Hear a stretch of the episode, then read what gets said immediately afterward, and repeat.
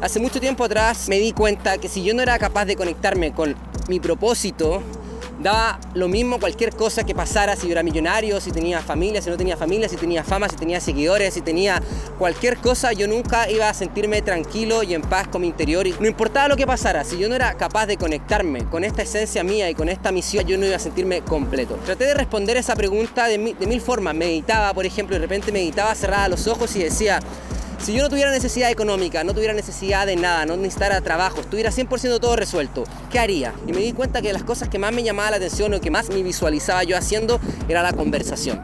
Sí, aunque te parezca chistoso, lo que más me gustaba a mí era la conversación espiritual, filosófica, de cosas que tengan que ver con conocerse a uno mismo. Lo que estoy hablando, lo que hago siempre en el mago está despierto.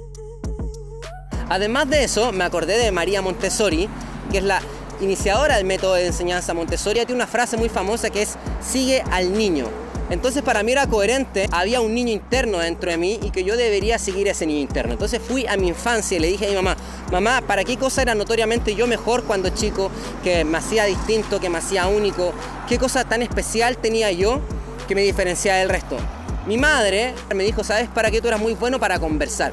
Hablabas muy bien, modulabas muy bien, tenía una capacidad de comunicación increíble comparada a la de tus pares. Y fue como, wow, es cierto entonces, hay una conexión acá.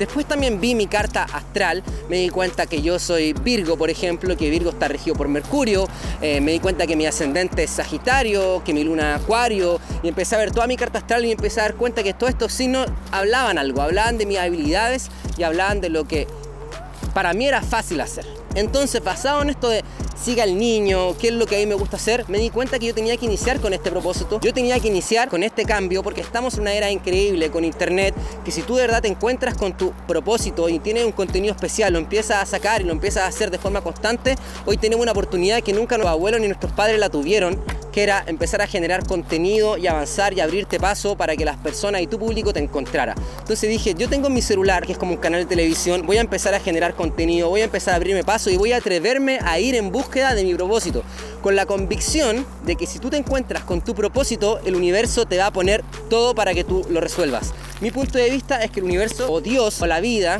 lo único que quiere es que nos conectemos con nuestro propósito. Entonces yo empecé a caminar hacia esta situación. Empecé a estudiar, empecé a averiguar de redes sociales, de social media, empecé a seguir a personas que estaban haciendo un poco lo que yo estaba haciendo y empecé a avanzar y empecé a construir esto que se llama el mago está despierto.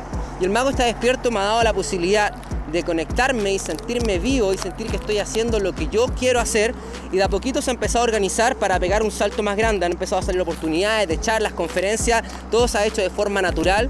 A veces uno quiere ser ansioso, a veces como que uno tiene mucha idea y no siempre se da, pero me doy cuenta y confirmo que si tú vas en búsqueda de tu propósito, el universo se empieza a conectar para que las cosas resulten. Entonces para mí es súper importante eso, que el día de hoy te des cuenta que tu propósito está muy conectado a tus dones. Y volvemos a entrar en un concepto que es el taoísmo, que es un concepto que se llama el Gu Wei. El Gu Wei significa sin esfuerzo. Por ejemplo, las plantas crecen sin esfuerzo. Las plantas crecen porque son. Los árboles van a ser lo que son. Crecer sin esfuerzo, confiar en el universo. Que si tú de verdad te conectas con lo que emana dentro de ti y permites que la energía tuya se explaye y sea, todo se va a empezar a dar para que tú puedas crecer y tu árbol pueda seguir creciendo y madurando y puedas ser tú mismo. Educar no significa enseñarle a alguien, educar significa sacar lo que tiene dentro de ti. Las personas vienen cargaditas, son semillas, vienen ya con todo dentro de ellos.